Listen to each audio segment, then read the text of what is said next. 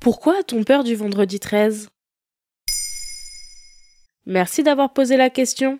On y voit de la chance ou de la malchance. Certains profitent du vendredi 13 pour jouer au loto, d'autres ne passeront jamais sous une échelle ce jour-là, ne prendront pas l'avion ou ne se marieront pas. Et c'est une journée qui inspire bien des auteurs et autrices de littérature noire, même si elle ne se produit en moyenne que deux fois par an. Mais d'où vient cette superstition? La superstition du vendredi 13 trouve son origine dans plusieurs sources, en réalité dont la première est la Bible. Dans le Nouveau Testament, l'épisode de la scène, le dernier repas du Christ, raconte que 13 personnes sont attablées autour de lui. Il se trouve entouré de 12 apôtres dont le dernier, Judas, est considéré comme le traître ayant directement conduit à la mort du Christ. Ce qui explique que certains redoutent de se retrouver à 13 autour d'une table. Mais il n'y a pas que la religion chrétienne qui nous a légué cette superstition. Quoi d'autre alors?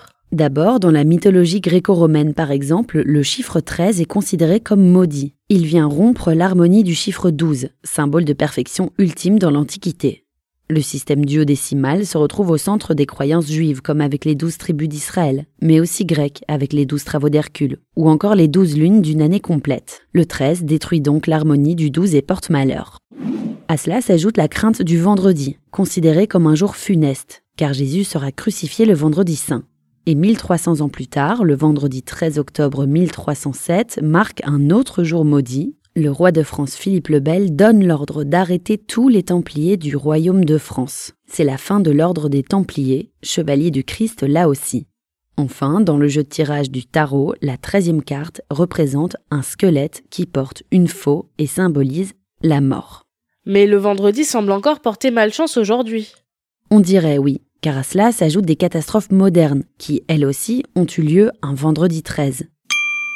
Par exemple, la mission spatiale Apollo 13 en 1970 qui a dû être interrompue en raison de l'explosion d'un réservoir d'oxygène. Mais il y a aussi le vendredi 13 janvier 2012 qui marque la date funeste du naufrage du Costa Concordia au large de la Toscane en Italie, et puis les attentats du 13 novembre 2015 à Paris.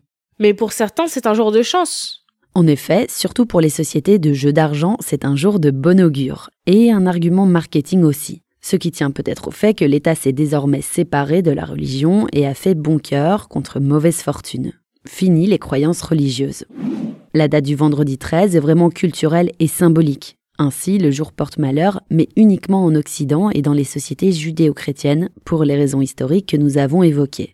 Mais à l'autre bout du globe, en Asie par exemple, où le christianisme n'est pas la religion principale, ce chiffre n'évoque rien. À l'inverse, là-bas, c'est le chiffre 4 qui porte malheur. Voici pourquoi l'on a peur du vendredi 13. Maintenant, vous savez. Un épisode écrit et réalisé par Johanna Cincinnatis. Ce podcast est disponible sur toutes les plateformes audio. Et si cet épisode vous a plu, n'hésitez pas à laisser des commentaires ou des étoiles sur vos applis de podcast préférés.